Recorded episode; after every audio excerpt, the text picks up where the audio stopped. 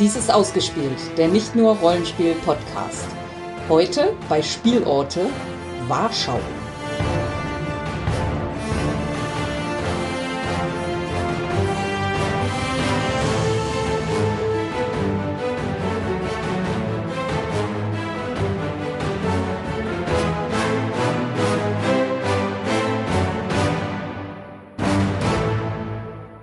Mein Name ist Sandra.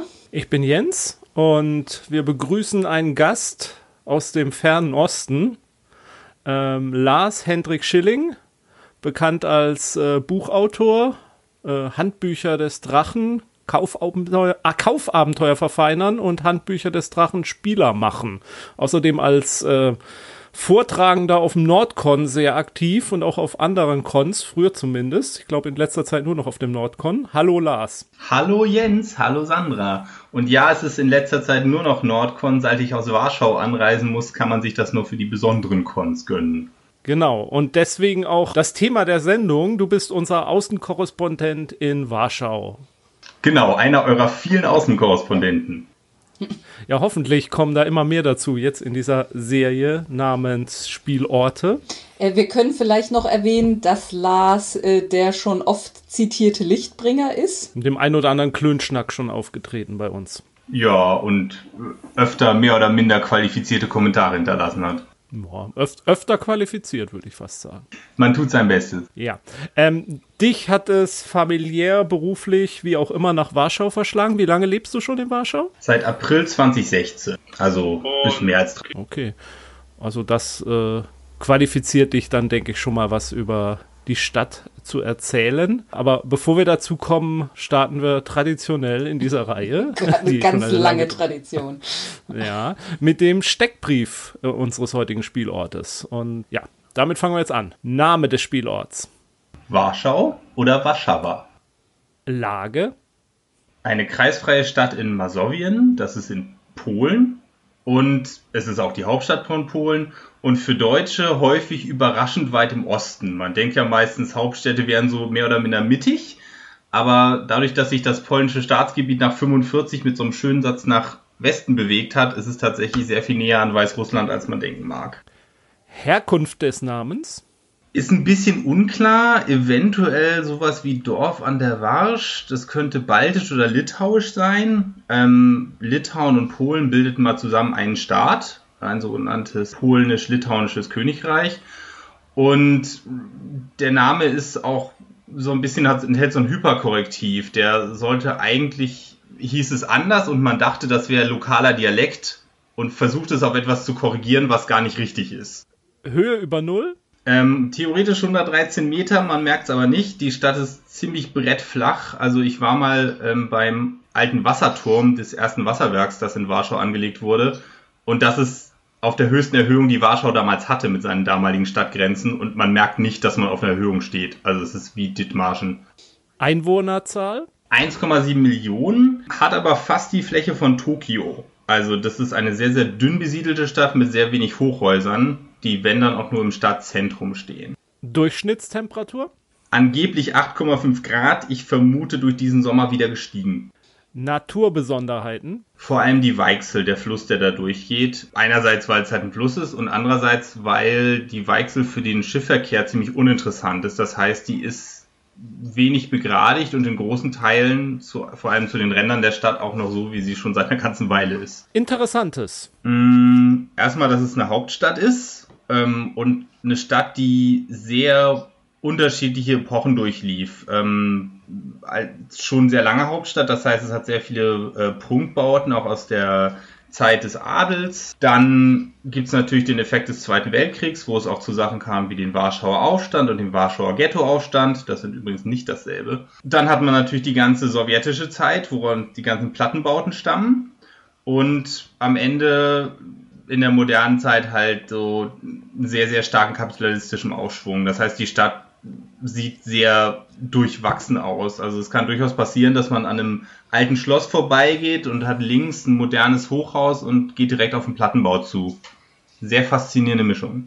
Mystisches. Ich würde als erstes die Warschauer Seejungfer oder eigentlich Flussjungfer erwähnen, die nämlich im Wappen drin ist und deswegen in Warschau überall zu finden ist. Dann gibt es noch ein paar andere Märchen. Am bekanntesten ist wahrscheinlich der Basilisk. Vor allem deshalb, weil das Haus, in dem das passiert sein soll, genau am alten Marktplatz liegt, wo alle Touristen früher oder später vorbeikommen.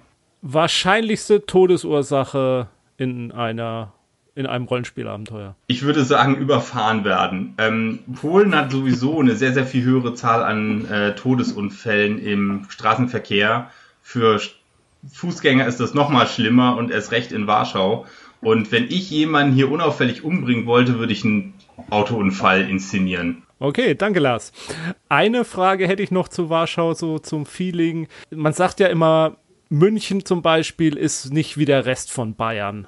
Kann man das für Warschau zum Rest von Polen auch sagen oder ist Warschau typisch polnisch? Mm, schwierig. Also es ist definitiv so, dass es in Polen eine ganz, ganz extreme Unterteilung zwischen der Land- und der Stadtbevölkerung gibt. Und insofern Warschau ist definitiv ganz anders als die polnische Landbevölkerung. Es ist eine ganz, ganz große kulturelle Hochburg. Es ist definitiv auch eine sehr internationale Stadt. In Polen ist tatsächlich die, die Fähigkeit, Englisch zu sprechen, nicht so weit verbreitet, wie man vielleicht hoffen mag, wenn man kein Polnisch kann. Aber in Warschau kommt man meistens ganz gut damit durch. Also das ist ein sehr, sehr kosmopolitischer Ort. Es gibt aber noch ein paar weitere Städte in Polen, die sehr ähnlich sind in dieser Hinsicht. Also Poznan, Posen ist definitiv zu nennen, Gdansk, also Danzig und in ähnlichem Maße auch Krakow, also Krakau, was ja auch ganz lange her mal die Hauptstadt war und deswegen auch ein sehr schöner Touristenort. Du hattest ja schon erwähnt äh, in dem Steckbrief äh, die Warschauer Seejungfer. Was kann man sich denn darunter vorstellen? Das ist eine ziemlich alte Geschichte, die es auch in sehr vielen verschiedenen Varianten gibt. Aber so die, die Kernidee ist immer, dass es eine Seejungfer oder eigentlich Flussjungfer, muss man sagen, in der Weichsel gegeben haben soll, die hier in der Nähe lebte und die wunderschön singen konnte. Und irgendwann kam ein Kaufmann, der diese Seejungfer eine Falle stellte und sie halt einsperrte und wollte, dass sie nur für ihn singt. Wobei es da unterschiedliche Überlieferungen gibt. Einige sagen, sie sollte nur für ihn singen oder er wollte sie sozusagen ausstellen. Das heißt, sie sollte singen für Leute, die ihn dafür bezahlen. Und dann gibt es natürlich auch die Spekulation, dass Singen hier ein Euphemismus für ganz andere Dinge sein soll. Und die Fischer vor Ort fanden das aber überhaupt nicht gut und schafften es, die Seejungfer zu befreien. Und dafür versprach sie es, dass sie die Stadt immer schützen würde. Und die Geschichte ist deshalb so omnipräsent, weil die Warschauer Seejungfer einfach im Wappen drin ist. Also das Wappen der Stadt Warschau enthält halt diese Seejungfer. Und ähm, dementsprechend findet man sie überall in der Stadt. Man sieht da auch so ein bisschen sehr die Entwicklung der Ikonografie. Also in der ursprünglichen Darstellung sieht die wirklich eher wie ein Drache aus. Also nicht wie die Schwester von Ariel oder so, sondern die hat dementsprechend auch Hände und Beine zusätzlich zu dem Schwanz. Und das entwickelte sich mit der Zeit immer mehr zu so einem Bild, wie wir es heute von der kleinen Meerjungfrau kennen würden. Wird immer dargestellt mit einem Schild und einem Schwert, als wehrhafte Verteidigerin der Stadt. Und wenn man ein bisschen darauf achtet, sieht man die in Warschau überall. Also zum Beispiel das Logo des öffentlichen Nahverkehrs in Warschau ist eine versteckte Seejungfrau. Man muss ein bisschen wissen, worauf man achten muss, damit man es erkennt, weil es auch wie ein stilisiertes T aussieht. Aber äh, im Endeffekt ist sie überall. Sie ist auch in, in Verzierungen, in irgendwelchen äh, Kupferschmiedesachen an alten Häusern und so in verschiedenen Darstellungen. Also das ist definitiv die Legende, die man in Warschau sofort. Ja, aber das ist ja dann äh, als Storyansatz auch schon mal ganz cool, weil, ähm, wenn ich die richtig verstehe, ist ja die heutige Meerjungfrau dann so eine Art äh, Disneyfizierte Version, aber wenn man dann so ein bisschen anfängt nachzuforschen und tiefer zu steigen, erkennt man halt ganz klar viel ähm, archaischere und, und ähm, ja, ja, wie soll ich sagen, unheimlichere Ursprünge dieses Wesens. Also das kann ja quasi tatsächlich ein Teil einer Story sein, wenn man die irgendwie einbauen will, diese äh, Seejungfer, dass die äh, sehr viel gefährlicher und, und äh, mystischer ist als das, was man als heute als Bild von einer Meerjungfrau hat.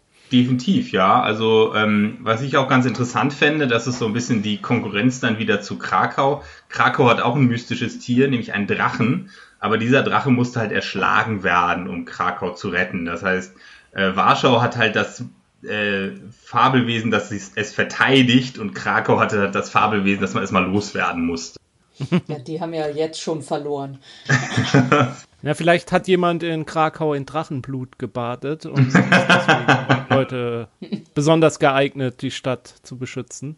Ähm, ich habe ja die Geschichte gelesen, da, also Krakau war ja ursprünglich die Hauptstadt, dass äh, der König Sigismund Vasa 1596 seine Residenz in ähm, Krakau abgefackelt haben soll mit irgendwelchen alchemistischen Experimenten und dass dann eben die Residenz äh, verlegt wurde der Fürsten nach Warschau und dann Warschau eben in dem Zuge auch zur, zur Hauptstadt wurde. Also auch das ist ja so eine storyreiche Ursprung der Verlegung äh, des, des, des Herrschersitzes. Ja, wenn es denn wahr ist, wenn es denn wahr Es ist eine witzige Idee. Ich vermute tatsächlich, die Gründe waren viel, viel pragmatischer. Das ist natürlich geografisch viel mehr zentral in Polen bzw. Polen-Litauen liegt als äh, ja.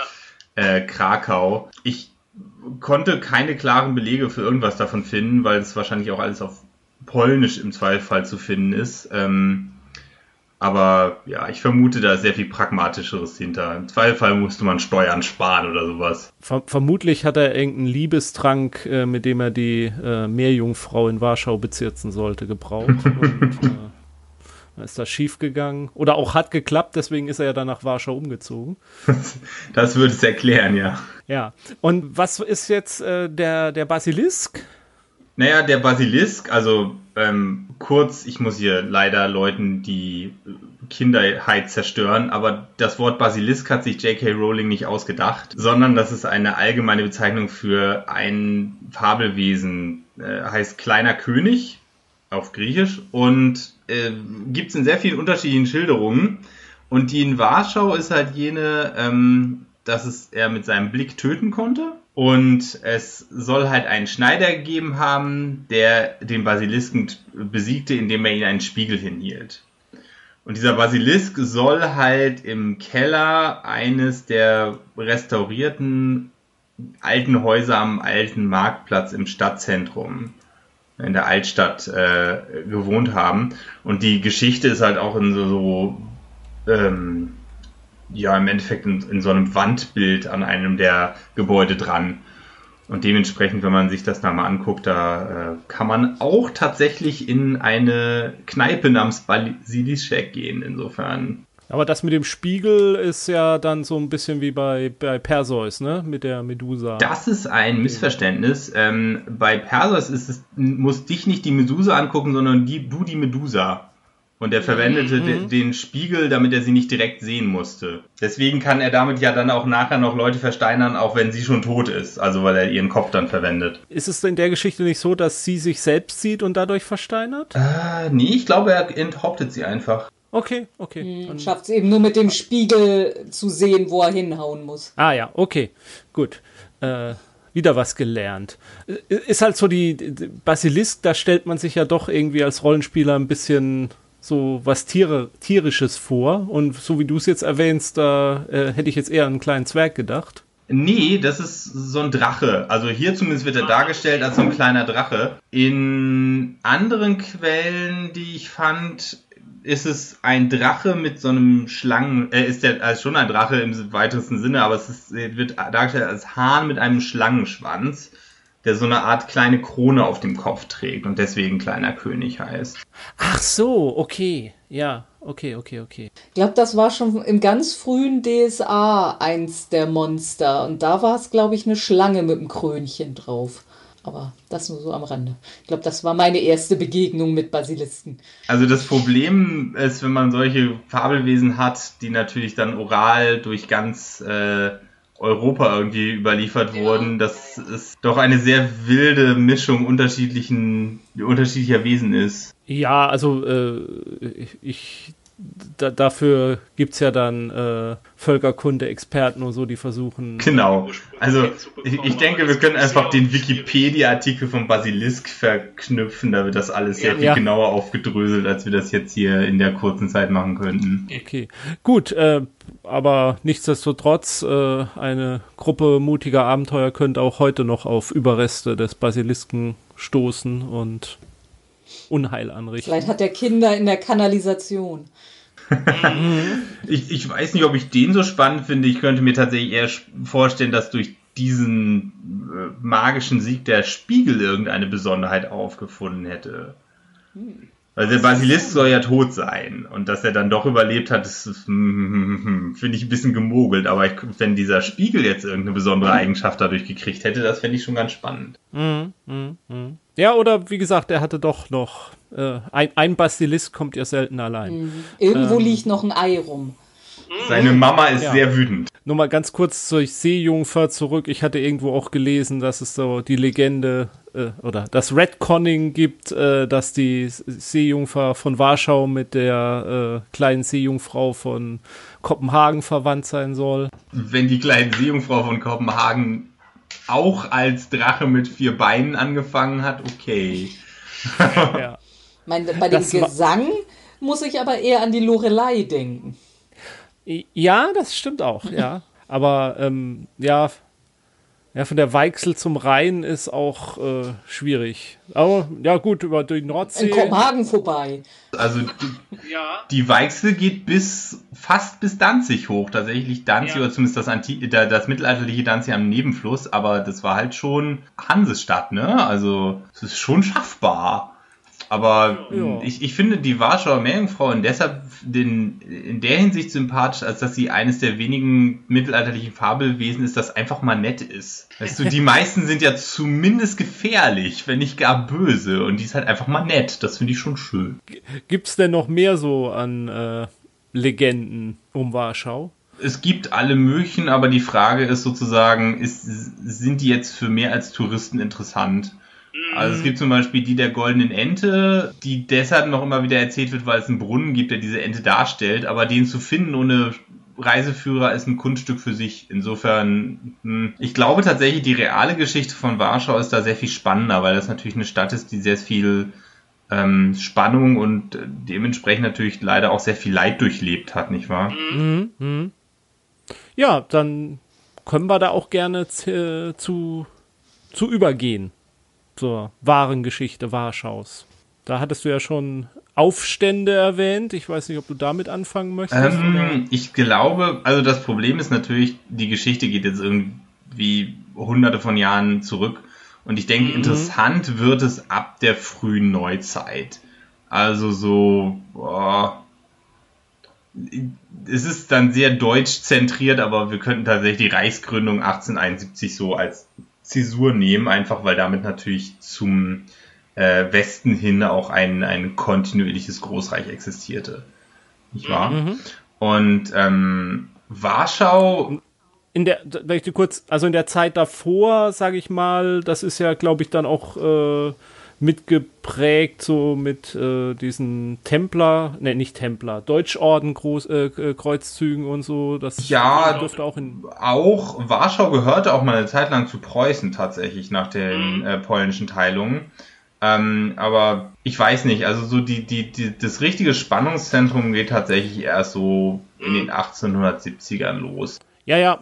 Nee, ich wollte nur, nur ein bisschen so zur Einordnung noch halt, was so ungefähr vorher war, ohne jetzt ins Detail gehen zu wollen. Also zu dem Zeitpunkt war ähm, Warschau halt äh, unter russischer Regierung, nicht wahr? Das war Teil mhm. des russischen Reiches und kein sonderlich beliebter Teil. Also es gab schon da sehr starke nationalistische und freiheitskämpferische Aufstände die dementsprechend immer wieder unterdrückt wurden. Also man machte sich zum Beispiel die Mühe, dass man finnische Soldaten vorbeischickte, weil Finnisch ist eine der wenigen nicht-slawischen Sprachen im damaligen russischen Reich. Und dementsprechend äh, konnten sich die Soldaten einfach mit der Bevölkerung nicht unterhalten. Ah, und das wollte man halt eine, eine Fraternisierung vermeiden. Ne? Und Warschau war damals schon eine sehr durchmischte Stadt. Das heißt, es gab von den preußischer Zeit, von der Deutschordenzeit sehr, sehr viele Deutsche dort. Schon mal sowieso. ähm, durch Handelsverbindungen. Äh, dann gab es natürlich Polen, klar, äh, Russen ähm, und eine ganz erhebliche Menge an Juden. Das war schon seit dem Mittelalter tatsächlich so, dass äh, Polen sich äh, jüdische Verwalter holte aus Deutschland, weil die nämlich äh, für gewöhnlich sehr gut im Verwalten waren. Die konnten halt Mathematik zum Beispiel ganz gut. Und dadurch, dass sie Juden waren, konnten sie halt für den Grafen nie gefährlich werden. Und ein christlicher Verwalter konnte dann irgendwann zum Lehnsherrn sagen, gehen und sagen, naja, ich mache das doch viel besser. Vielleicht sollte ich der neue Graf werden. Und das konnte ein Jude halt nicht. Deswegen gab es damals schon sehr viele Juden.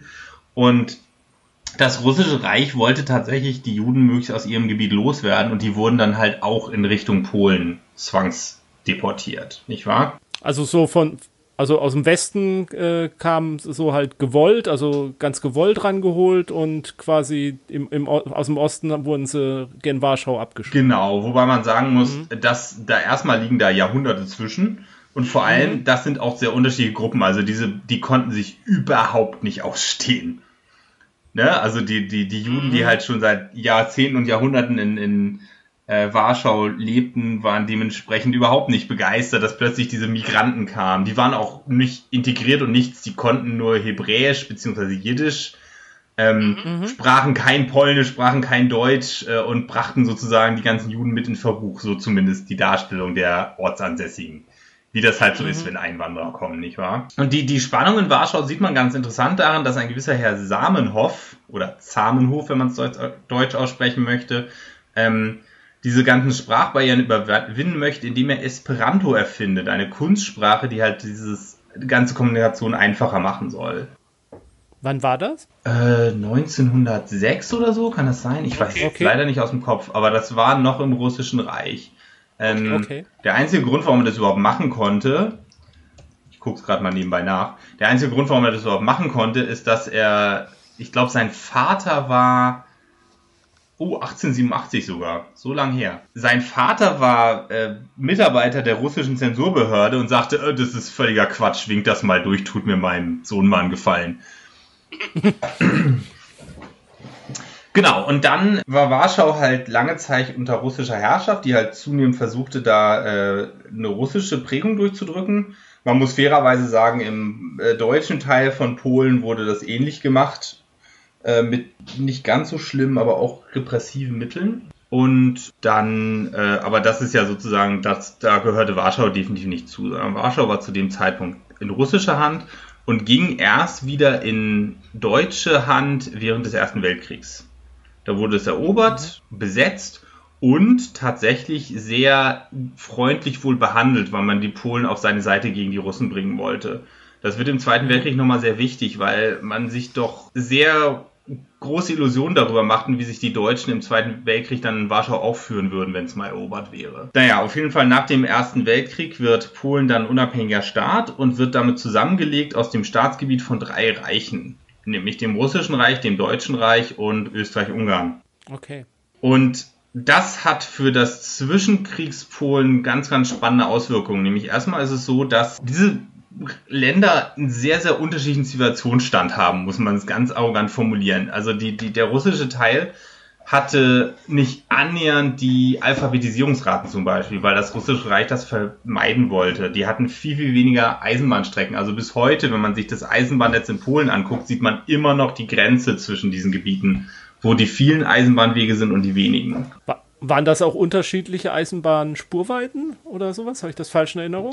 Das ist richtig, aber das wurde, glaube ich, ab Warschau erst umgestellt. Okay. Also in Warschau war, glaube ich, der, der Umstellbahnhof, wenn ich es richtig im Kopf habe. Also das Russische Reich hatte eine andere Spurweite, weil man halt die Befürchtung hatte, sonst könnten äh, einfallende Armeen halt das russische Schienennetz mitverwenden. Genau, aber das ist, aber solche Kleinigkeiten sind schon relevant. Ne? Österreich-Ungarn hatte Linksverkehr. Ne? Ähm, mhm. Und dementsprechend, äh, aber, und das merkte man halt sehr in der Stadt. Also das, das Sejm, das äh, Parlament, hatte in den ersten Legislaturperioden fast nur Leute aus Österreich-Ungarn. Weil dort durfte man schon lokale Parlamente wählen, bevor es halt Teil von Polen wurde. Und dementsprechend wussten die Leute dort einfach, wie man Wahlkampf macht. Und das heißt, diese, diese Leute, die aus dem Habsburg-Reich kommen, sitzen plötzlich in Warschau, regieren ein Land und sehen sich umgeben von Menschen mit einer doch sehr viel niedrigeren Bildung, muss man leider offen sagen. Und das sorgte durchaus für einiges an Spannungen. Diese Spannungen hatten dann den Effekt, dass Polen tatsächlich deutlich vor Deutschland seinen Diktator bekam, wenn der auch nicht annähernd so schlimm war. Ein Mann, dessen Namen ich nicht werde versuchen auszusprechen, um mich nicht komplett zu blamieren. Wir können es unten verlinken. Genau, und äh, der starb aber tatsächlich sogar noch vor dem Zweiten Weltkrieg. Also danach gab es dann eine Spannung. Es gab tatsächlich auch sehr viel äh, Versuche, dann so eine deutsch-polnische Freundschaft aufzubauen. Zum Beispiel in dem Filme auf Deutsch und auf Polnisch gedreht wurden und dann dementsprechend synchronisiert wurden. Und das Ganze endet halt mit dem Einmarsch der Nazis 1939. Da wird Warschau besetzt und äh, mhm. ich hatte schon mal erwähnt, ähm, Warschau hatte die ganzen Juden erst angezogen und dann aufgedrückt bekommen. Und das hatte den Effekt, dass Warschau die größte jüdische Gemeinschaft in Europa war. Und deswegen drückten die Nazis hier sofort ihren Antisemitismus durch. Also innerhalb weniger Wochen ähm, wurden hier Repressalien erhoben. Das hatte man sich im, im Kernreich innerhalb von Jahren nicht erlaubt. Nicht wahr? Also, dass die ganzen ähm, Konzentrationslager in äh, Polen gebaut wurden, das ist kein Zufall.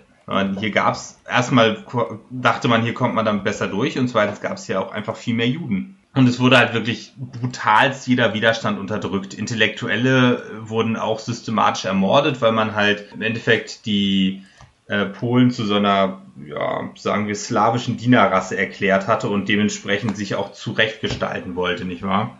Also auch gegen die Polen selbst, also nicht nur gegen die Gegen die Polen selbst auch, ja. Ähm, ja. Wobei da, wie gesagt, vor allem gegen Intellektuelle und natürlich so Linke und Kommunisten sowieso immer. Mhm. Ähm, mhm. Aber vor allem waren die Repressalien halt gegen Leute, die gegen die Nazis arbeiteten, viel drastischer. Also da mhm. konnte man erschossen werden, wenn man dem SS-Offizier nicht salutiert. Auf offener Straße. Wo also gerade in den späteren Kriegsjahren konnte das durchaus passieren. Gab es nicht auch zuvor noch äh, durch äh, Stalin so ein Massaker an äh, polnischen Führungskräften im Militär und so? Gab es da nicht auch was im Zuge des Hitler-Stalin-Pakts? Ja, ähm, aber die, die äh, sowjetischen Armeen kamen ja nicht bis Warschau. Warschau war ja äh, in diesem Pakt ah, okay. unterteilt. Die sowjetischen Armeen kommen erst Ende 44 oder Anfang 45 bis nach Warschau. Ich habe nur so diese, diese Erzählung im Kopf, dass äh, Polen halt so dieses Land ist, was einfach äh, immer dazwischen lag und von allen großen Mächten immer ähm, ähm, unterdrückt und. Immer ist übertrieben, ne? Also zur Zeit von Polen-Litauen war es halt wirklich eine zentrale Macht in Kontinentaleuropa.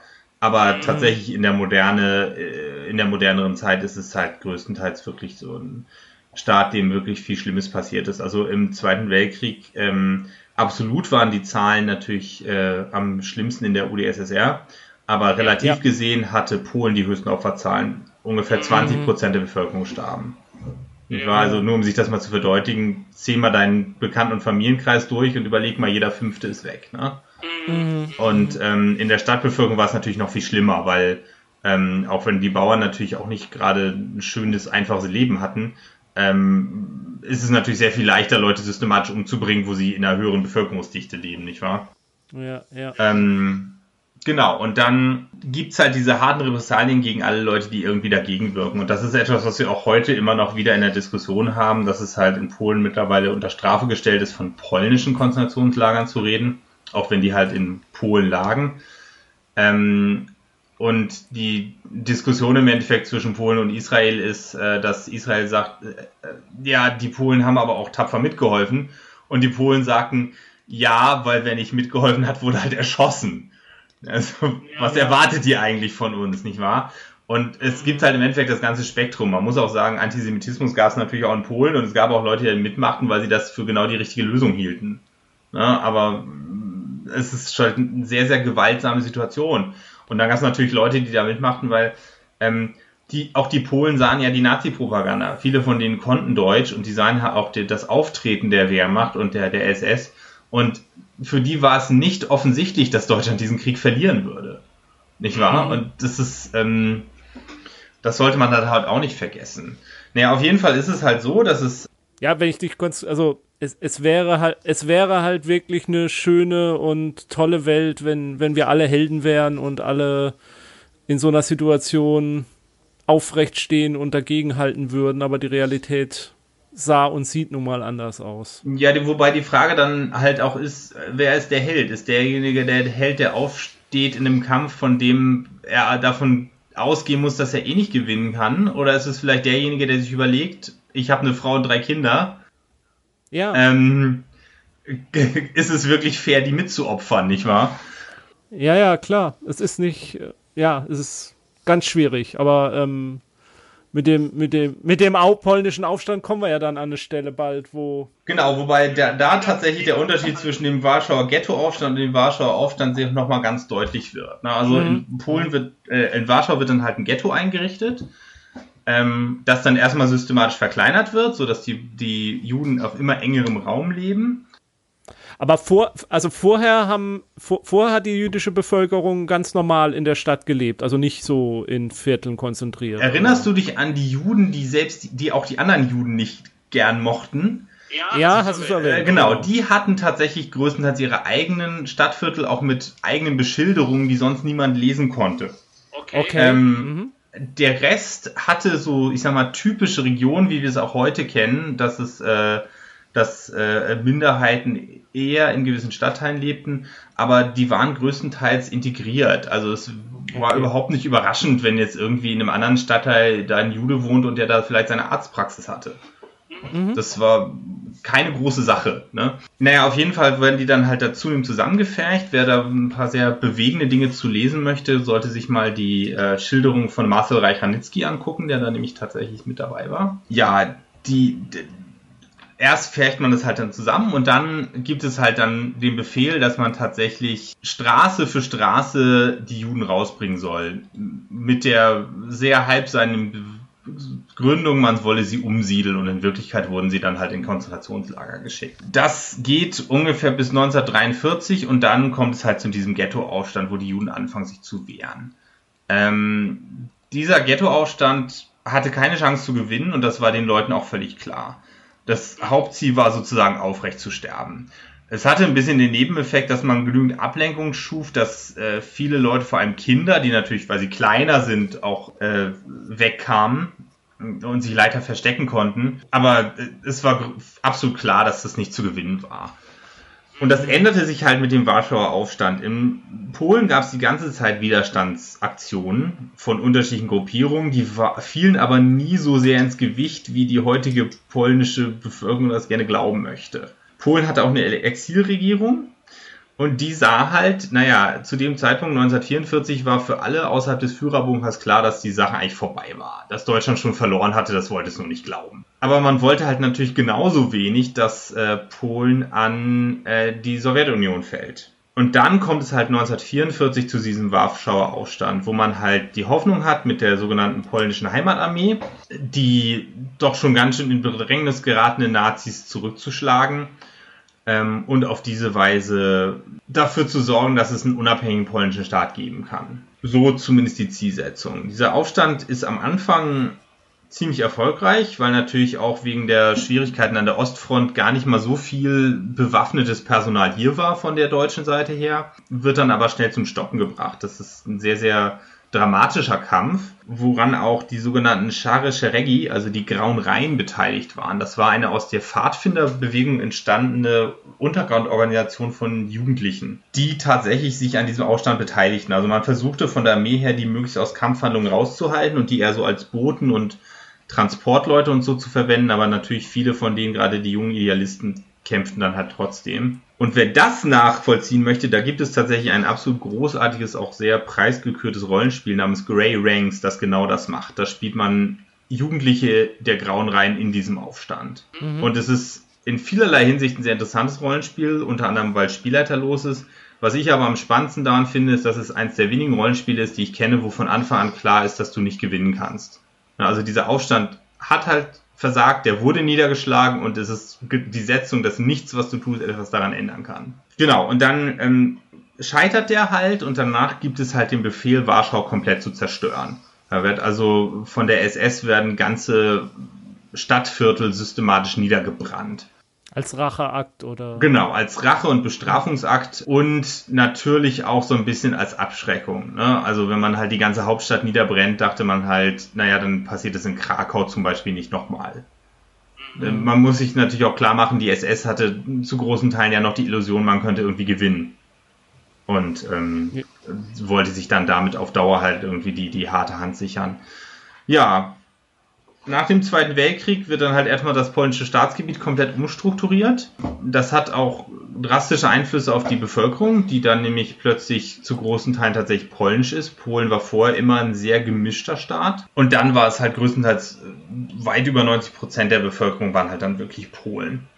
Äh, weil die Deutschen halt vertrieben wurden und die äh, Gebiete, wo es sozusagen eine, eine so Überlappung aus Russland und Polen gab, ähm, die gingen dann halt an die Sowjetunion und die Polen wurden dann von dort vertrieben, nicht wahr? Die Nachkriegszeit ist erstmal ganz schön hektisch. Es gibt dann tatsächlich auch von polnischer Seite Ausschreitungen gegen Juden, wo es dann ein kurzes Zeitfenster gibt, wo absurderweise die Juden nach Deutschland fliehen. Ähm, ups, das stabilisiert sich dann aber recht bald. Und dann gibt es halt diese sowjetische Regierung, die Volksrepublik Polen. Mhm. Wollen wir an dieser Stelle vielleicht erstmal einen Schnitt machen, dass ihr, keine Ahnung, Fragen stellen könnt, dass wir das irgendwie rollenspielerisch aufarbeiten? Ja, das ist so die Frage. Ich meine, dieses äh, Grey Ranks ist natürlich ein das ist natürlich äh, äh, harter Stoff. Das ist nicht für jede Gruppe geeignet, in so einem Szenario zu spielen. Das muss man wollen.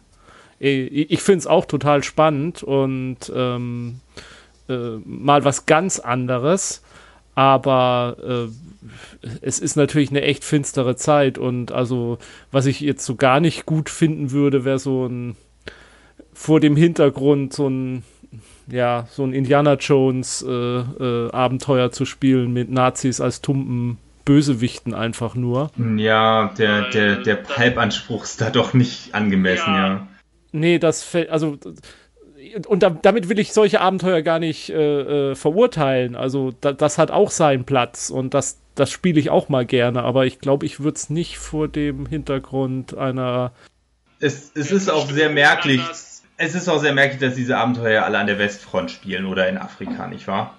Ähm, ja. weil, weil die, die, die Kriegsführung an der Ostfront und der Westfront unterscheide ich einfach drastisch. Also sowohl von der Art und Weise, wie Krieg geführt wurde, als auch von den Opferzahlen, nicht wahr? Ja, also auch die, die, die ganze Entmenschlichung, die dieses äh, Nazi-Regime an den Tag gelegt hat, hat es ja im Krieg im Osten einfach ohne jegliche Furcht vor ähm, Repressalien oder so einfach rausgelassen. Also ich sag's mal ganz plump, da haben sie die Sau rausgelassen. Da haben sie wirklich das Gesicht gezeigt, was ihr wahres Gesicht ist. Nur da entsprachen sie halt auch ihre Rassenideologie, ne? Ja, also die genau. Briten waren ja angeblich auch gute Arier. Die Briten sahen das anders, aber immerhin, nicht wahr? Das macht das halt so so, so wirklich bedrückend finster, so, so, so abgrundtief furchtbar und deswegen kann es eigentlich nur sowas sein wie dieses Grey Ranks, wo man einfach die ganze Hoffnungslosigkeit und Dunkelheit dieser Zeit äh, darstellt und das zum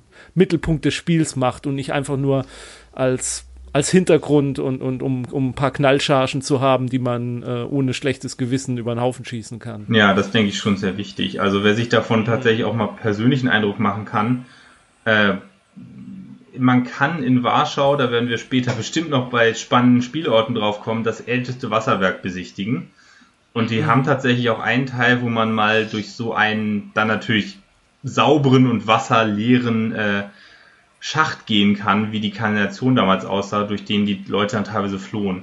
Und dann sagen, also erstmal ist das wahnsinnig eng und niedrig für halbwegs ausgewachsene Männer zumindest. Und dann zeigen sie einem noch, wie hoch da eigentlich das Wasser stand und dass man im Endeffekt das dann nicht nur gebeugt gehen muss, sondern mit dem eigenen Kind auf dem Rücken, dass das nicht ertrinkt dabei. Und das ist schon, das ist hart. Also. Ja. Ja, da, da, da fallen mir jetzt gar nicht so viele Fragen ein. Also die, die Frage wäre, ist denn, ist denn von der jüdischen Kultur im heutigen Warschau was übrig geblieben? Ich sag mal, man bemüht sich. Also ja. es gibt ein sehr, sehr schönes Museum der jüdischen Geschichte, das ich also jedem empfehlen kann. Ähm, das auch, ich sag mal so, natürlich thematisiert es auch den Holocaust, wie sollte es es lassen, aber sie machen es bewusst so, dass das halt nur ein Aspekt ist. Also die gehen halt wirklich tausend Jahre durch. Und mhm. da lernt man unglaublich spannende Sachen. Ähm, ich hatte eine sehr, sehr gute Führung durch. Und solche Sachen. Dann gibt's natürlich auch das, das, äh, das Gedenkmonument. Dann soll jetzt ein Holocaust-Museum errichtet werden, das ziemlich umstritten ist. Aber das sind Einrichtungen, das sind nicht Personen. Und die jüdische Kultur wird leider sehr wenig gelebt, einfach weil sehr wenig Juden mittlerweile in der Stadt wohnen. Ich meine, so viel kam einfach nicht zurück. Eine ganze Zeit lang ja. wollte ja hier auch keiner wohnen, einfach weil das halt eine sowjetische Stadt war, nicht wahr? Also mhm. so, warum sollte jemand in die Mangelwirtschaft der, der Volksrepublik Polens zurückziehen wollen, nicht wahr?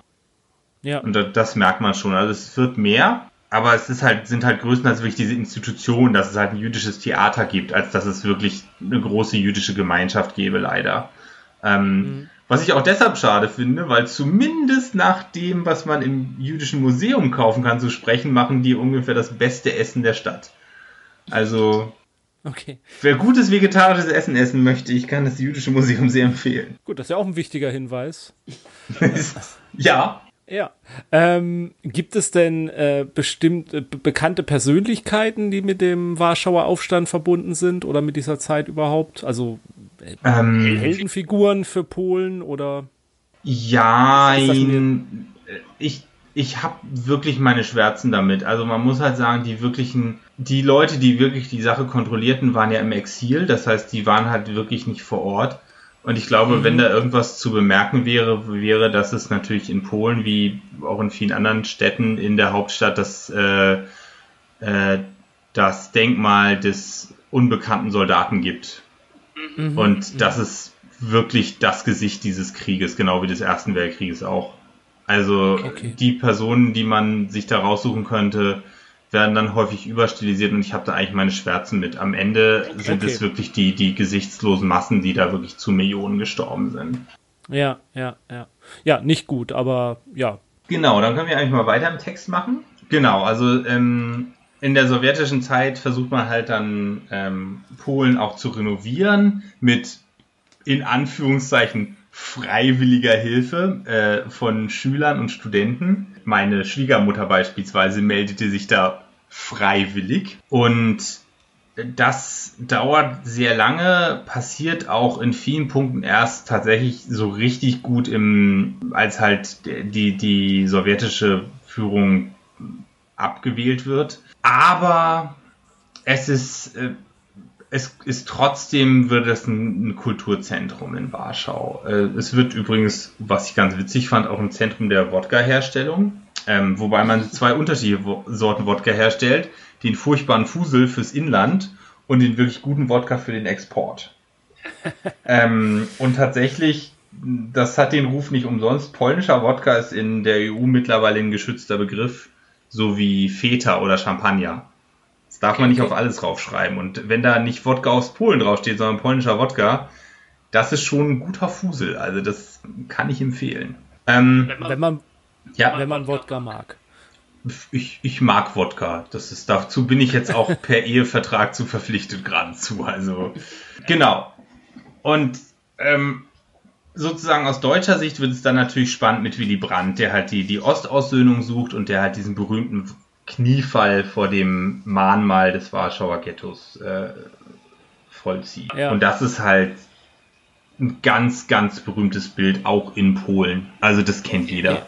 Ja, es ist, ist irgendwie der, der Inbegriff der eines neuen Deutschlands und, und auch eines, äh, äh, eines Kristallisationspunkts, an dem Versöhnung beginnen kann, einfach. Also ich finde es ein, also wir, die deutsche Geschichte ist, ist halt nicht so reich an solchen wirklich richtig positiven Symbolfotos und das steht. Es ist halt auch vor allem ist es halt nicht nur eines neuen Deutschlands, sondern eines neuen Westdeutschlands, nicht wahr? Also ja, die, ja. die sowjetische Propaganda sagte ja, die im Westen haben überhaupt nichts gelernt, das sind die furchtbar imperialistischen Faschisten und dass da halt ein, der, der bundesdeutsche Kanzler vorbeikommt und da diesen Kniefall vollzieht, das war schon echt ein mächtiges Symbol. Ja. Ja, das wirkt aber halt auch so, ich will gar nicht wissen, inwieweit das vorbereitet war und so, aber es wirkt aus diesem Moment heraus einfach auch so, so ehrlich und so authentisch. Und daraus kommt auch so viel Kraft, finde ich. Ja, das, also ich weiß auch nicht, wie, wie, wie vorbereitet es war, aber dass, dass es ehrlich gemeint war, denke ich schon. Also das ist ja, da, ja, ja. da steckt schon was hinter, ja. Genau, und dann wird halt irgendwann die berühmte Solidarność groß. Nicht wahr? Also Solidarität, das ist ursprünglich eine Gewerkschaft. Das Lech Walesa? Lech Walesa, genau. Ähm, Ja. Der witzige Geschichte zu dem Mann, äh, weil der bei den Rechten durchaus umstritten ist, versuchte man ihn vor ein paar Jahren irgendwelche Dokumente zuzuschreiben, wo er halt angeblich mit dem polnischen Äquivalent der Stasi zusammenarbeitet.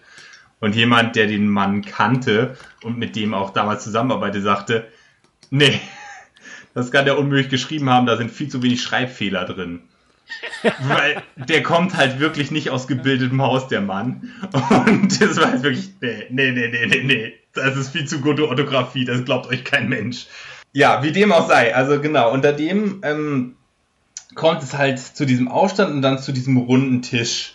Ähm, also dieser runde Tisch ist nicht metaphorisch, das ist ein echter Tisch, kreisrund, der halt zu einem Drittel besetzt ist von der sowjetischen Führung und von den ähm, entsprechenden Gegenparteien. Und da handelt man halt eine neue Verfassung aus. Und dieser runde Tisch, also erstmal, was ich ganz witzig fand, der wurde extra dafür hergestellt. Ich das erfuhr ich erst vor sehr kurzer Zeit. Ich dachte immer, dieser Tisch, den hätte es einfach für andere Sachen schon gegeben. Aber nein, der wurde extra dafür produziert. Und dann setzte man sich halt zusammen und handelte eine neue Verfassung aus, die dann durchaus umstritten war, weil die halt noch nicht komplett demokratisch war, sondern die Hälfte der Sitze im Parlament sollte immer noch an die Kommunisten gehen. Und die anderen, die wurden halt durch freie Wahlen dann bestimmt. Und nur mal ein Einblick davon, wie vom Volk völlig isoliert diese kommunistische Führung war. Die hatten wirklich Notfallpläne, sich überlegt, die Wahl zu fälschen, sollten für diese freien Plätze ausschließlich Kommunisten gewinnen. Nicht wahr? Ach so, Also die dachten wirklich, so- wir sind ja, so mhm. beliebt, die von der Solidarność haben eh keine Chance. Okay. Wir, wir, es kann sein, dass wir es fälschen müssen, dass zwei, drei da reinkommen, damit diese Aufstände aufhören. Das ist geil, oder? Und ich glaube, bis auf ein oder zwei haben ausschließlich Regierungskritiker gewonnen. also das ist wirklich, ja. Ja, das, das, das wollen sie dich glauben machen. In Wirklichkeit mussten sie die Wahl ja fällen.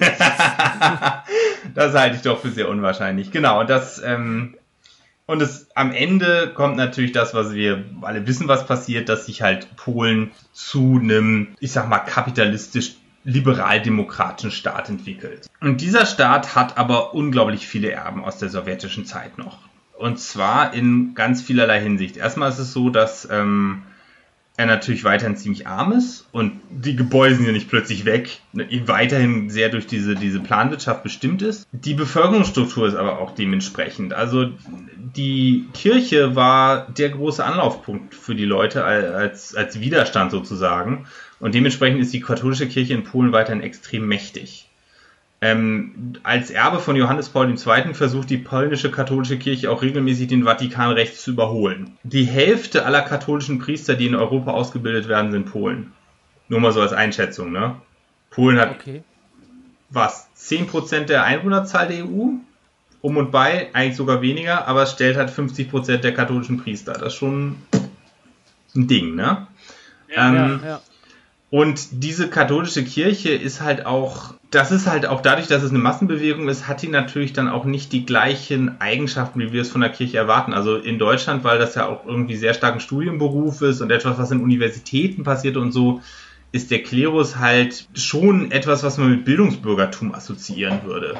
Und das ist in Polen ganz anders. Also irgendein, ich glaube, mittlerweile verstorbener ähm, Bischof sagte über diese dann heranwachsende Generation manch, einmal, ich habe das Gefühl, die Bauern haben sich Talare umgeworfen. Und dementsprechend ist bis heute die katholische Kirche etwas, was vor allem auf dem Land extrem mächtig ist. Das äh, sollte man, da sollte man sich also keine Illusionen machen, wie, wie stark die Sachen beeinflussen kann. Naja, in Warschau greift dann halt der Turbokapitalismus. Es gibt immer wieder eine weitere äh, Öffnung zum Westen. Und das funktioniert größtenteils. Also es wird dann irgendwann auch eine U-Bahn gebaut. Mittlerweile gibt es zwei U-Bahn-Linien. Ich weiß, als Hamburger findet man das nicht beeindruckend, aber für Warschau ist das nicht schlecht. Ähm, und tatsächlich hat Warschau ein sehr, sehr gutes öffentliches Nahverkehrssystem beispielsweise. Das sieht man in ganz vielen Punkten der Stadt. Dadurch, dass man sozusagen Anfang der 90er einen Neustart machen konnte, gibt es ganz viele Strukturen, die richtig gut geworden sind. Also ich wohne in ganz vielen Aspekten sehr, sehr gerne in Warschau. Es gibt dann aber natürlich auch immer diejenigen, die von dieser Entwicklung abgehängt wurden und die dann halt eher so zum extremen Rand gehen, nicht wahr? Mhm. Ähm, ein sehr trauriges Beispiel ist der Regenbogen. Also ist, der Regenbogen war in Polen immer ein Symbol für so eine spezielle Form von kommunistischen Handwerksbetrieben, so als Ko Symbol für Kooperation. Und als Polen die EU-Ratspräsidentschaft übernahm, wurde als Symbol so ein Regenbogen aus Plastikblumen, ähm, so ein Riesending, also es ist wirklich eine Statue, ne, so ein Gebäude, ähm, in Brüssel hingestellt. Und als die Ratspräsidentschaft endete, wurde das Ding dann halt nach Warschau transportiert, auch noch direkt in der Nähe von der Kirche. Und dann machte sich unter den Rechten die Legende breit, das sei ein Symbol für Homosexualität. Ist nicht richtig, aber wurde halt so aufgefasst. Dementsprechend wurde das Teil angezündet. Dann haben sie es wieder aufgebaut und eine Beschichtung drauf getan, dass es nicht so leicht brennt. Dann wurde es mit Molotow-Cocktails angezündet. Haben es wieder aufgebaut und 24 Stunden am Tag unter Polizeischutz gestellt als die Polizeistreife mal einschlief, wurde es sofort wieder mit Molotow-Cocktails angezündet. Mhm. Nicht wahr? Also den Teil von Warschau gibt es halt leider auch. Also größtenteils ist Warschau eine sehr kosmopolitische Stadt mit einer sehr freundlichen, auch offenen Bevölkerung. Aber, nicht wahr? Also zum, ähm, zum Jahrestag der, des Warschauer Aufstands möchte meine Frau nicht, dass ich in öffentlichen Verkehrsmitteln Deutsch rede. Mhm. Ob sie damit übervorsichtig ist, würde ich mal dahingestellt sein lassen, aber nur mal so zur Einschätzung. Ne? Also es ist, okay. es ist auch nicht alles rosig. Ne? Also wer glaubt, weiße Männer könnten keine Diskriminierung erleben, dem würde ich mal empfehlen, ein paar Jahre in Warschau zu wohnen. Also mhm. wenn man dann eine Wohnung nicht kriegt, weil man Deutscher ist. Ne? Das ist schon. Mhm. Aber alles in allem ist es eine sehr spannende Stadt, die ich also, weil ihr sollt ja nicht herziehen, sondern ihr sollt ihr Rollenspiel betreiben, wo ich denke, dass ja. man durchaus sehr viel spannende Sachen mitmachen kann. Und ich denke, da könnten wir uns mal ein bisschen näher mit befassen. Also gerade diese Zeit äh, ähm, Solidarność und so, da könnte man natürlich auch ein schönes, ähm, das könnte man ein schönes Hintergrund für, für ein ähm, Spionageabenteuer auch machen. Mit irgendwelchen westlichen äh, Agenten, die sich in Warschau herumtreiben und äh, vielleicht was ganz anderes dort wollen, aber das Ganze halt äh, als Hintergrundmaterial funktioniert. Das stelle ich mir ganz spannend vor mit diesen Werftaufständen und Besetzungen und Stahlwerken im Hintergrund. Ich glaube, das, das hätte was. Als Spionagekomödie könnte ich mir tatsächlich auch die 50er gut vorstellen, weil es ist so, dass natürlich, also es gab ja vorher schon eine Arbeiterbewegung in Polen, ist ja klar. Mhm. Und die wo, kam dann natürlich plötzlich an die Macht.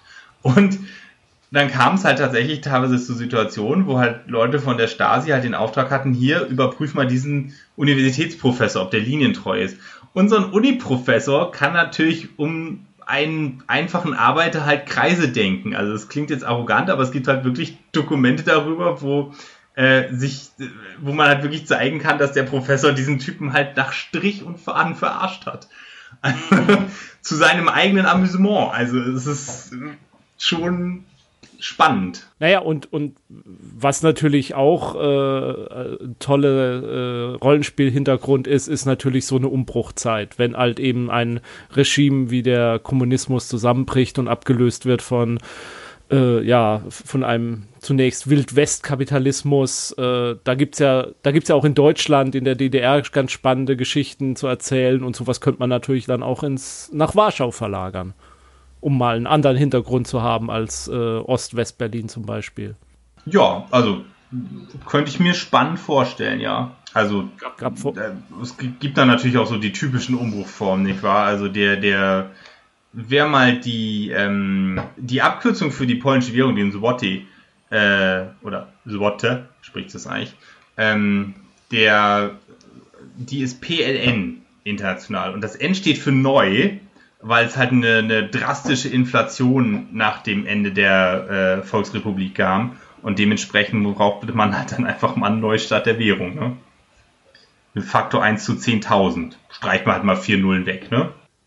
Oha. Mhm. Ja. Das nicht so. Gab es plötzlich weniger Millionäre. Mhm. Ja, dafür gab es dann irgendwann dann wieder mehr während. Also die, die, mhm. der, der wirtschaftliche Aufschwung von Polen ist schon sehr merklich. Gerade die Mitgliedschaft in der EU ist natürlich für das Land total wertvoll. Ja, was ich mir sonst noch überlegt hatte, ist natürlich die beiden Klassiker für, wenn man Rollenspiel in der Stadt machen möchte, also Cthulhu und andere Formen von Urban Fantasy. Genau. Äh, Wünsche, womit wir anfangen? Ich warte jetzt drauf, dass Sandra Cthulhu geht ja immer sagt. Ach so, ja, ja, Cthulhu geht ja immer. Ja, Cthulhu geht immer. verpasst.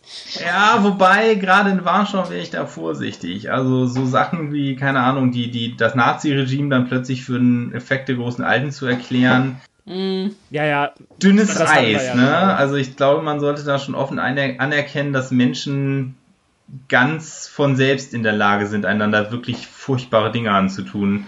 Nee, also das, äh, das gibt's ja tatsächlich. Es gibt ja ein paar im Bereich von Kusulu ein paar Veröffentlichungen, wo dann so angedeutet wird, naja, viele der Menschen, die da äh, getötet wurden in Konzentrationslagern, das wäre ja Teil eines Rituals gewesen und da wird den Nazis dann teilweise echte magisches Wissen und Fähigkeiten zugeschrieben, was sie natürlich auf einem Level dann wieder erhöht, äh, den sie, äh, weiß Gott, nicht verdient haben.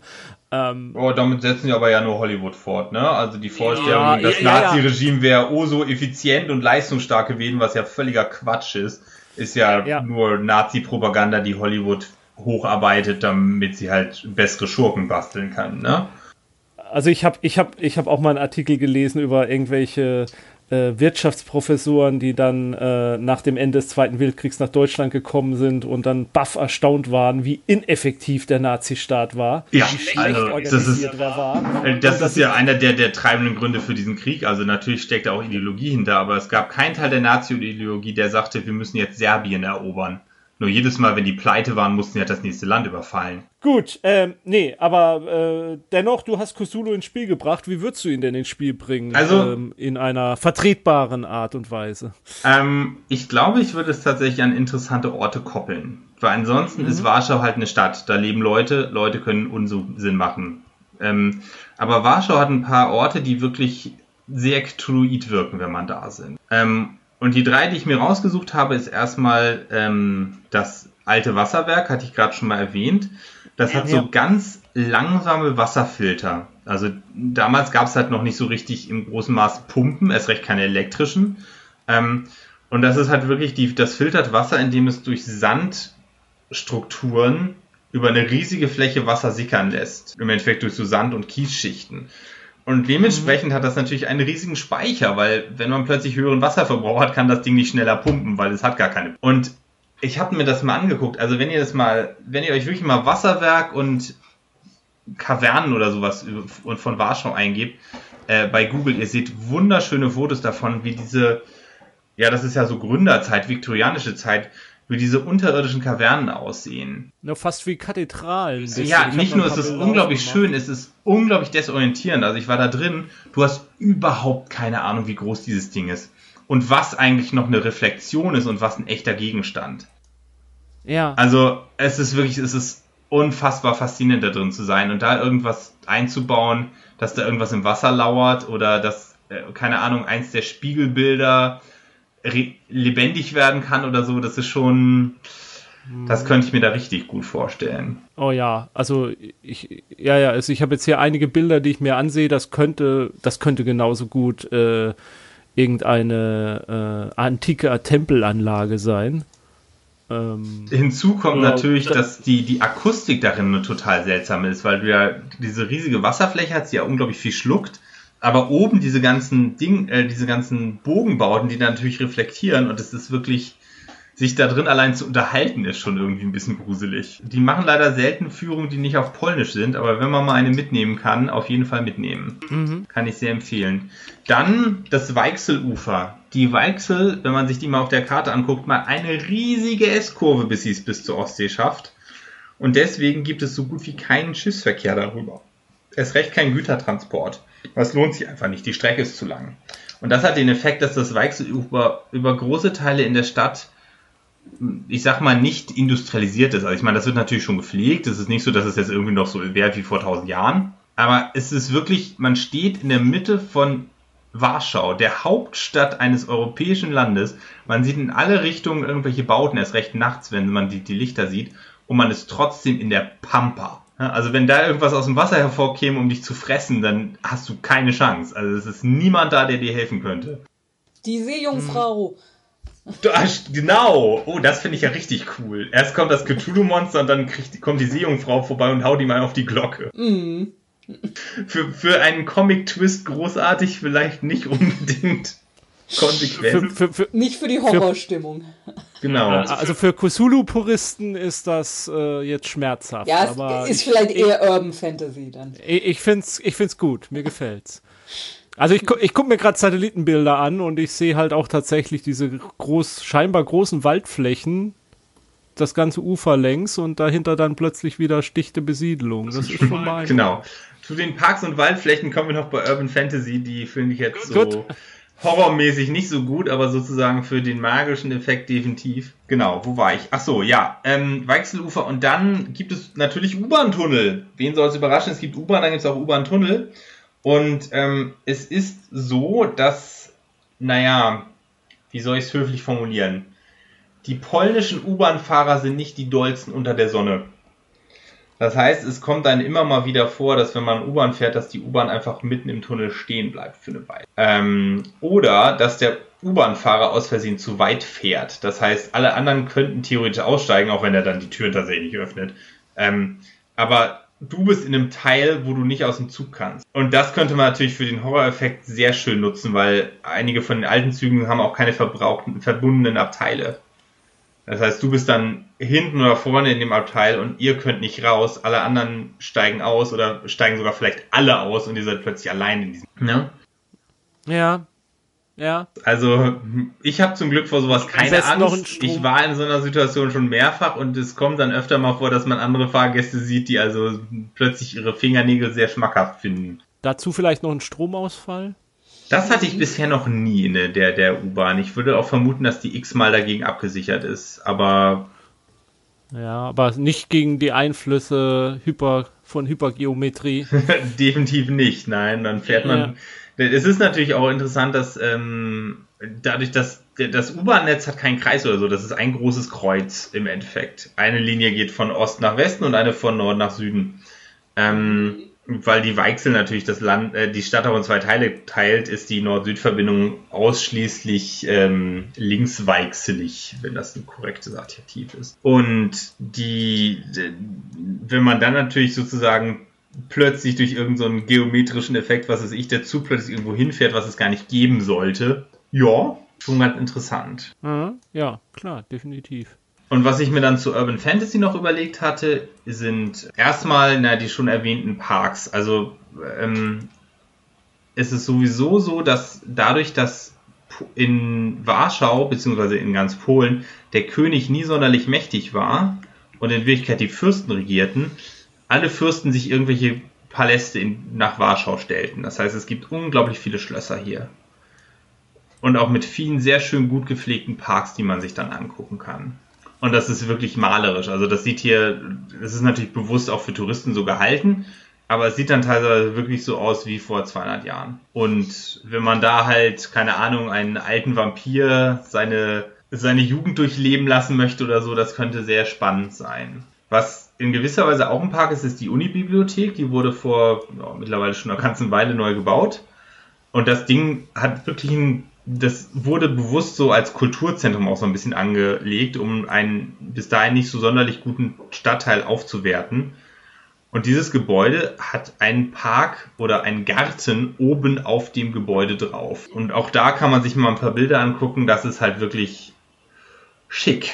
Ne? Also, und natürlich in Verbindung damit, dass da unten dann irgendwelche alten Folianten lagern, mhm. könnte ich mir auch schön vorstellen. Dann der Kulturpalast muss unbedingt erwähnt werden. Also das Wahrzeichen von Warschau, das hätte man vielleicht vorher erwähnen können, das passte nur nicht so richtig in die Erzählung, ist der Kulturpalast.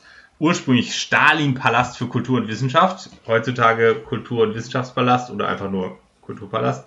Ist, das nennt sich sowjetischer Zuckerbäckerbau. Da versuchte man so Prunkbautenarchitektur zu machen, direkt nach dem Zweiten Weltkrieg und musste dann doch relativ schnell feststellen, dass das diese Mangelwirtschaft einfach nicht erlaubt, solche teuren Sachen zu bauen. Ähm, aber es gibt halt wirklich diesen sehr schönen Kulturpalast direkt am Hauptbahnhof, ist weithin zu sehen, großer Orientierungspunkt, hat auch ein paar Theater direkt drumherum. Aber das Gebäude selbst ist den meisten Leuten vor allem als Aussichtsplattform bekannt. Da sind aber auch Büros oder so drin. Und ich habe keine Ahnung, wer da drin ist. Es weiß so gut wie niemand. Also ich habe tatsächlich auch gebürtige Warschau gefragt, sie wissen es nicht. Und ich glaube, wenn die Camarilla irgendwo ihren Außenposten hat, dann in diesem Kulturpalast. Es sieht ja auch in so ein Ticken, behaupte ich jetzt einmal, wahrscheinlich stimmt es überhaupt nicht, ein Ticken wie das Gebäude aus Ghostbusters 1 aus, oder? Ist das Gebäude aus Ghostbusters 1 nicht einfach das äh, Empire State Building oder sowas? Ich kenn, also sah den Film das letzte Mal vor 20 Jahren, also. Nee, da wohnen hat doch auch dieser- Leute drin. Das hat auch dieser verrückte Architekt gebaut äh, mit, äh, mit irgendeiner Stahllegierung, die sonst niemand benutzen würde, außer um Geister anzuziehen. Ah, Ach, ich weiß es nicht. Ich weiß nicht. Also der, er sieht tatsächlich ein bisschen aus wie das Empire State Building. Ähm, zumindest aus der Entfernung. Wenn man näher dran ist, sieht man, dass es sehr viel mehr so Verzierungen hat und Simse und solche Sachen. Und ja, das Ding ist halt einfach aus, aus weitem Sicht zu sehen, aber größtenteils weiß kein Mensch, was da drin ist. Und deswegen, wie gesagt, wenn man irgendwo eine Verschwörung hintun möchte, der Kulturpalast wäre ein guter Ort. Findet man wahrscheinlich auch relativ leicht Bilder von. Also das ist wirklich, also nicht nur außen, sondern auch innen. Mhm, ja, doch, sehr cooles Gebäude, muss ich auch sagen. Es ist also bis weiterhin äh, ähm, das höchste Gebäude Polens. Ein bisschen geschummelt, weil da oben diese, diese Nadel drauf ist, die eigentlich nicht wirklich Gebäude, sondern halt so eine Stahlnadel ist. Ähm, Ist die beleuchtet oder nachts oder? ja, im Sinne von, damit keine Flugzeuge gegenfliegen. Achso, Also, so, also der, der, der Palast selbst wird schon angestrahlt, weil es halt ein Mhm. Wahrzeichen. Ähm, aber die ist halt, die hat halt so ein rotes Licht da oben drauf, nicht wahr? Übrigens, wenn man sich die Spitze anguckt, da ist noch eine Uhr dran, die war am Anfang nicht da, weil halt, naja, sowjetische Mangelwirtschaft war noch nicht fertig. Naja, musste man ja nicht haben. Das ist, ähm, ich habe die noch nie verwendet und sie ist auch so weit oben, dass sie nicht sehr leicht zu entziffern ist. Insofern ist sie tatsächlich ziemlich sinnlos. Aber gut, genau. Aber die wurde tatsächlich, die, die Turmuhr wurde tatsächlich, äh, ich glaube, die wurde sogar erst im Kapitalismus gebaut. Also die war am Anfang nicht dran und die ist, also meiner Ansicht nach ist sie wirklich sinnlos. Ja, aber das ist natürlich dann auch ein interessanter Punkt vielleicht, ne? Warum hat da jemand eine Uhr hingemacht, die eigentlich überhaupt keiner lesen kann? Das stimmt tatsächlich. Da muss doch was hinterstecken. Hm, definitiv, ja. Und sie ist natürlich in den 50er Jahren vom Blitz getroffen worden. Hat nur keiner mitgekriegt, da kann ja keiner hingucken. Ja. Ich glaube, also die Uhr gab es damals noch nicht, aber das Gebäude wurde bestimmt mehrfach vom Blitz getroffen. Das ist halt der höchste Punkt. Also Ja, ja. da dürfte, also ist es nicht so, als hätte ich Zahlen dazu, aber ich sollte mich wieder überraschen, wenn da nicht mehrfach im Jahr der Blitz einschlüge. Ja, das stimmt. Aber das, das ist echt eine coole Idee, so ein Gebäude, von dem, wie gesagt, keiner weiß, wie es überhaupt genutzt wird. Ja. Ist, also, ich meine, streng genommen sind da natürlich irgendwie Büros drin vom polnischen Kulturministerium und so, ne? Aber es ist halt wirklich, ich, also ich fragte meine Frau und sie musste es nachschlagen. Und die ist halt gebürtige Warschauerin. So, genau. Ähm, den hätten wir. Was hatte ich noch? Einen habe ich noch sozusagen, was Architektur angeht. Wenn man sich mal das Gebäude der Technischen Universität anguckt, Polytechnica. Die haben ein Zentralgebäude mit einer wunderschönen und sehr seltsamen Glasdecke. Also, wenn man da drunter keinen Feenritus durchführen kann, weiß ich auch nicht. Ah ja, da glaube ich. Ja. Also so eine, so eine Buntglas-Mosaik. Genau, und das ist halt auch in keiner Form symmetrisch. Das ist irgendwie ein Zehneck oder sowas. Und, äh, also es ist schon, es hat eine Spiegelsymmetrie. Ähm, aber es ist jetzt nicht irgendwie hochdrehsymmetrisch oder so. Und, ähm, Interessant übrigens, sagen im Eingangsbereich steht an der Seite eine Statue von Marie Curie, die halt so die, die größte Wissenschaft, polnische Wissenschaftlerin der, der neueren Geschichte ist. Hm.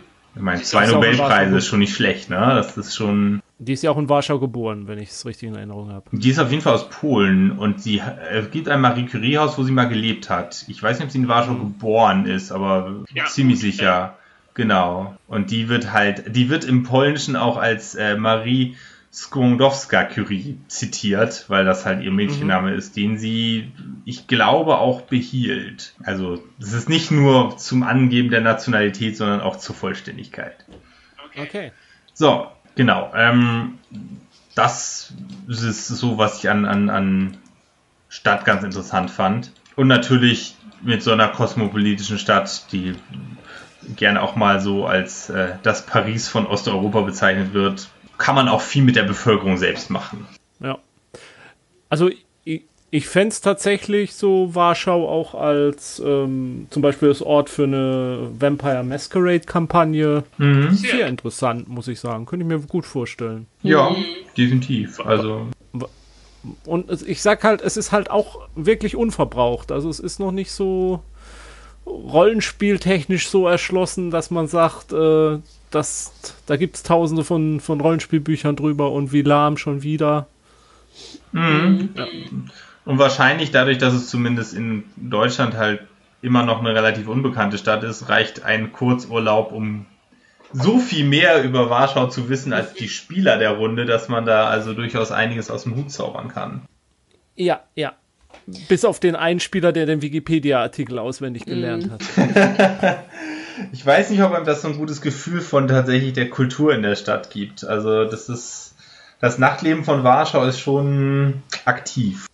Gibt es denn irgendeinen Stadtteil oder so, was besonders interessant ist? Mm, das kommt drauf an, wofür. Also alles mhm. in Richtung Altstadt ist natürlich immer spannend, ähm, weil da halt auch viel renoviert wurde und weil es einfach sehr, sehr malerisch ist. Mhm. Ähm, dann natürlich alles um die Universität herum, sowieso. Also nicht nur, weil auch da die Gebäude für gewöhnlich ganz schön sind, ähm, sondern weil natürlich, ich meine, Studenten sind ja schon immer so ein eigenes Völkchen. Nicht? Mhm. Also da dann auch viele Kneipen und sowas. Ja, sowieso, weil auch der Übergang zwischen dem Universitätsbereich zum Touristenbereich ziemlich. Ja, ja. Insofern, das, äh, da mhm. gibt es Synergieeffekte, sag ich's mal. Ja. Ähm, genau, also das sind so, so die, die Bereiche, die man als Tourist am wahrscheinlichsten sieht. Ähm, natürlich ist die Frage dann auch sehr, auf welcher Weichselseite man sich eigentlich gerade aufhält. Aber die, das sind so wirklich tatsächlich die, die kulturellen Zentren der Stadt. Dann, dann wohnen hier halt auch einfach Leute. Also ich wohne in Osinov. Wenn ich je Rollenspiel in Warschau betreiben würde, täte ich es wahrscheinlich hier und nicht einfach nur, weil ich hier einfach wohne, sondern weil Osinov ein sehr spannender Stadtteil ist. Ähm, Osinov wurde in, ich glaube, den späten 70ern bis frühen 80ern vor allem gebaut. Ist also noch alles guter Plattenbau, ist aber sehr schön renoviert. Also außen, innen kann man an Plattenbauten so gut wie nichts machen, weil in Plattenbauten für gewöhnlich alle Wände tragend sind. Aber es ist halt immer so gebaut, dass man mehrere Hochhäuser, und Hochhäuser ist vier bis zehn Stockwerke, ähm, um so ein Zentrum hat. Und in dem Zentrum ist irgendwas, was die Gemeinschaft braucht. Also eine Schule, Spielplatz, Arztpraxis, Sportgelegenheit, sowas. Und es gibt halt so lauter gewundene Straßen. Also es gibt Gründe dafür, dass wir kein Auto haben, weil das hier total sinnlos wäre. Zumal die Straßen halt auch, äh, naja, an so die typischen Autos der Ostzone angepasst sind. Also sehr, sehr klein. Nicht viele Leute haben eins. Ähm, und das ist dann natürlich halt auch eine sehr, sehr familienfreundliche Gegend. Mhm. Und ähm, das Interessante ist halt, naja, was will man an einem Plattenrau renovieren? Man sagt, man malt sie alle äh, in sozusagen beieinander liegende Blöcke, kriegen ähnliche Farben. Also dieses Gebäude, in dem ich wohne, hat da die, teilt halt seine Farbe mit allen Gebäuden drumherum. Aber wenn man ein bisschen weiter geht, haben sie dann eine andere Farbe. Ähm, das Problem ist, es gibt halt nur endlich viele Farben und wenn man nicht sehr, sehr gut darin ist, kann man sich in Oceanov großartig verlaufen. Also anderthalb Kilometer von hier weg sieht es genauso aus. Und wie ist jetzt so grob der Unterschied zwischen westlich der Weichsel und östlich der Weichsel? Mm, also westlich der Weichsel ist halt schon auch das alte Stadtzentrum, nicht wahr? Mhm. Und dementsprechend ist das schon der Teil der Stadt, der tendenziell ein bisschen besser gestellt ist, der auch sozusagen für, für Außenstehende interessanter ist. Ähm, östlich der Weichsel ist es so, dass da dann viele Neubaugebiete sind. Da sind dann auch viele Einfamilienhäuser und solche Sachen. Leute, die reinpendeln und sowas, äh, gibt es da auch sehr viel. Mhm. Es ist nicht, es ist keine arme Gegend, das kann man wirklich nicht behaupten. Äh, weil natürlich das auch die fast die Hälfte der Stadt ist. Ne? Das, es gibt also da genauso ja, arme und reiche ja. Gegenden wie hier auch. Aber es ist zu, der Teil der Stadt, der fürs tägliche Leben interessant ist und nicht für Leute, die halt zu Besuch kommen. Also mhm. es gibt mhm. wenig Dinge, ähm, östlich der Weichsel, die jetzt große Touristenmagneten wären. Also vielleicht noch das Stadion, wobei das liegt dann auch direkt an der Weichsel. Also Ja. ne, Ein Fußballstadion oder? das Nationalstadion, ja genau. Das, weil es Nationalstadion ist, ist auch komplett in weiß-rot gestaltet und meiner Ansicht nach extrem hässlich, aber das ist äh, äh, Geschmackssache. Genau, was ich übrigens, das könnte man vielleicht dazu noch unter, erwähnen zu dieser äh, Teilung in den die beiden Weichselbereiche. Das sind tatsächlich unterschiedliche Diözesen. Das heißt, da regieren unterschiedliche Bischöfe, die teilweise auch unterschiedliche Regeln erlassen. Also es gab dann zum Beispiel eine Zeit, wo man ähm, auf einer Seite der Weichsel freitags Fisch essen durfte, auf der anderen nicht. das ist natürlich für Leute, die jetzt irgendwie an der einen Seite wohnen, an der anderen arbeiten, ein bisschen schwierig. Das ist aber, das ist ja natürlich auch wieder ein Aspekt, äh, äh, den man gut zum Beispiel bei, zum Beispiel jetzt, wo wir beim Thema sind, bei Vampire einbauen könnte, dass das dann halt zwei unterschiedliche äh, äh, Ventrü äh, ähm, ähm, äh, Prinzen sind, die da äh, unterschiedliche Diözesen dann halt äh, kontrollieren und ja, das finde ich irgendwie spannend. Oder einer nach dem Prinzip Detail. Teile und Herrsche, ne? Oder ein Malkavianer, der einfach den Leuten das Leben schwer machen kann. Ja, sowieso, genau. Aber natürlich ähm, könnte das ganz spannend werden, ja. Also ich glaube, gerade dass Warschau so groß ist und auch so eine vielfältige Stadt, findet man so für dieses Intrigenspiel in, in, in solchen Sachen auch immer äh, genügend äh, Minderheiten, die an irgendwas beteiligt sein können. Ja, Ja. Also es gibt tatsächlich eine nicht unerhebliche vietnamesische Minderheit. Ja, und Okay. keine Ahnung, vielleicht äh, bekämpfen die heimlich nachts Vampire, weil die wissen, dass es die gibt. Also was? Wer weiß? Fände ich spannend. Ich gebe dir übrigens recht, das Stadion ist echt hässlich. das ist Ich schon habe das hart, ne? Bild aufgemacht und ja, Ja, sehr, sehr eigenwillige Konstruktion. Fuhr da früher, als ich noch, äh, also als wir noch bei meiner Schwiegermutter mit dem Haus wohnten, äh, morgens öfter mit dem Fahrrad vorbei auf dem Weg zur Arbeit und das ist schon, die Straßenführung ist dafür allerdings sehr ideal, da kann man gut fahren. Ja. Okay. Ähm, eine ganz andere Frage hätte ich noch. Ähm, jetzt gerade, weil es äh, Warschau und Polen ist. Wie sieht eigentlich, äh, hast du irgendeine Ahnung, wie die Rollenspielszene in Polen aussieht? Oder gibt es einen Rollenspielladen in Warschau? Ähm, jein, es gibt solche Läden, natürlich, wo es Studenten gibt, gibt es auch sowas. Ähm, Ja. Ja. Auch sehr international, also tatsächlich mit englischsprachigen Runden, wenn man eine sucht, kann man finden. Die Erschließung mit Rollenspielläden ist allerdings eher meh. Also, äh, wenn, dann sind tatsächlich Miniaturen und Tabletop größer. Zumindest von dem, was, Ja. was direkte äh, Ladenflächen angeht. Äh, wenn man wirklich Rollenspiele in Polen kaufen will, muss man sie wahrscheinlich. Okay. Witzigerweise übrigens nicht über Amazon, das gibt's in Polen nicht. Ach, Ja, das ist ein, etwas, was ganz häufig passiert. Äh, ganz viele internationale Konzerne, gut, das betrifft Amazon noch nicht, die gab es damals noch nicht, aber ganz viele internationale Konzerne unterschätzen ganz lange, dass es der polnische Markt interessant werden könnte und dementsprechend gibt's dann interne Alternativen. Also Starbucks ist eine winzige Nummer in Polen, dafür gibt's halt eine polnische Kette, die das übernommen hat. eBay gibt's auch praktisch nicht, dafür gibt's Allegro, was dasselbe ist, nur in Polnisch. okay. Und äh, ja, das ist äh, schon ganz witzig merklich dann. Ne? Und Ja. Polen ist. Es gibt kein Amazon PL. Es gibt ein Amazon.de, was ein Lager in Polen stehen hat. Aber Ja. kein. Amazon PL. Aber wie guckt ihr denn dann Good Omens? Seit ich Kinder habe, kann ich mir nur noch eine Form von Hobby leisten und ich wähle dann halt Rollenspiel. Ich habe einfach Okay. nicht die Zeit für mehr. Und ich bin froh, wenn ich endlich dazu komme, die Peter Capaldi Doktor-Folgen zu Ende zu schauen, damit ich mir die Dame mal ansehen kann. Ja.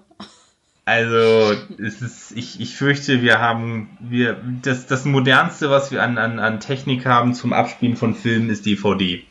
Okay. Also, ich, da, da kann ich nichts zu sagen. Aber kann man denn zum Beispiel Amazon Video trotzdem kriegen irgendwie? Denke ich schon. Also ich kann ja auch über Amazon.de Sachen bestellen. Es, Ja, es läuft ja, dann halt in. Euros. Ich mache das teilweise tatsächlich. Also dadurch, dass Polen, also ne, alles, was man in, in Polen kaufen kann, ist extrem günstig. Sowohl Dienstleistungen als auch ähm, was von hier produziert wurde, also Agrargüter zum Beispiel. Man sieht im Supermarkt, Granny Smith Äpfel werden nicht in Polen produziert. Die sind nämlich viermal so teuer wie die anderen. Okay. Mhm. Okay. Ähm, und aber alles, was man importieren muss, ist halt, weil der Swati aus nicht gerade hoch steht gerade, ähm, ziemlich teuer.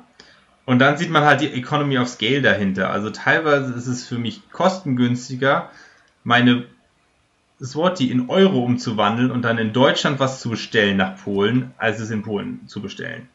Hm. Einfach weil halt der polnische Versand sagt, ich kaufe halt 10 Plasma-Fernseher und der deutsche Versand sagt, ich kaufe 500. Und naja, wer von denen wird wohl den, das bessere Angebot vom Hersteller kriegen, nicht wahr? Hm. Mhm. Okay.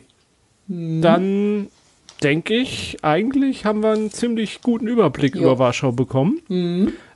Gibt gibt's noch irgendwas, was du loswerden wolltest Ähm, zur Stadt aus irgendeiner Kategorie, was wir irgendwie zwischendurch vergessen haben oder drüber weggegangen sind? Es wird mir bestimmt morgen einfallen. Dann, Also ich denke, wir konnten wichtige Sachen abhandeln. Wenn total große Reaktion auf diese Folge kommt, dass sie sagten, die möchten noch mehr zu Warschau haben, dann könnte man sich natürlich auch die Geschichte vor 1870 oder so mal angucken. Ja, Müsste ja. ich dann meine Frau ein bisschen quissen, die halt nicht nur berufsmäßig Historikerin ist, sondern auch Stadtführungen eine ganze Zeit lang machte. Ach so, okay. Ähm, insofern weiß die da natürlich viel, viel mehr zu. Aber wenn jetzt sozusagen draußen der Ruf kommt, wow, Warschau, yeah, gut, ist, dann will ich dem nicht im Wege stehen. Ansonsten bleibe ich weiter der ausgespielte Experte für Gifte und Drogen oder so. Irgendwie wurde ich das mal. Ja, wir, über die äh, spezielle Gifte und Drogen in Warschau haben wir jetzt nicht gesprochen, aber ich glaube, das, das, äh, ist alles internationalisiert. ja, ich wollte ja auch sagen. Internationaler Standard. Genau, Das- wir könnten wird- uns länger über Wodka unterhalten, wenn ihr wollt, aber so spannend ist das nun auch wieder nicht. Ich, äh, ich, ich werde mal bei Gelegenheit schauen, ob ich nicht doch mal. Äh, wie war es jetzt? Äh, äh, Wodka aus Polen oder polnischer Polnischer Wodka? Wodka. Polnischer, Polnischer Wodka, Wodka. wird ausschließlich in Polen produziert, mit Gut. ganz klaren Auflagen. Und der ist halt wirklich der gute Wod- Wodka aus Polen. Ist Polen, ist, ist im Endeffekt Alkohol, der aus der Ukraine importiert wurde und hier mit Wasser vermischt. Ah. Okay, also polnischer Wodka ist heute unsere Getränkeempfehlung. ähm, wa was isst man dazu am besten in Warschau? Mm, entscheidender ist eigentlich eher die Tatsache, dass man es abwechselnd mit Wasser trinkt.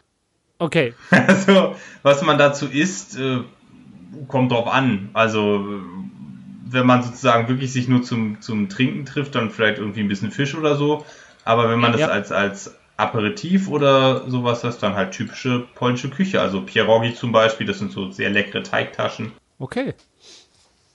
Das klingt alles ganz lecker, aber leider ist es zu spät, um jetzt noch die Herde zu werfen. Ja, Gibt bestimmt irgendwo ein polnisches Restaurant in Warschau, äh, in Hamburg. Ich bin mir sehr sicher.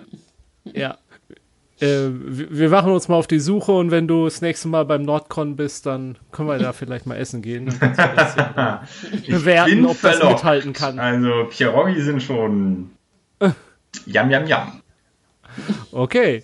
Ähm, mit diesen äh, leckeren Grüßen würde ich dann versuchen, die Folge zu beenden. Lars, vielen Dank. Aber Mir hat das gerne. echt Spaß gemacht. Ja, danke. Und bis. Nee, was wollte ich sagen? Schöne du weiter? nach Warschau. Ja, schöne Grüße nach Warschau wollte ich noch loswerden. Und ähm, vielen Dank an deine Familie, dass sie dich äh, losgeeist hat. Ähm, und ja, bis zum nächsten Mal. Spielt schön weiter, genau. Tschüss. Tschüss.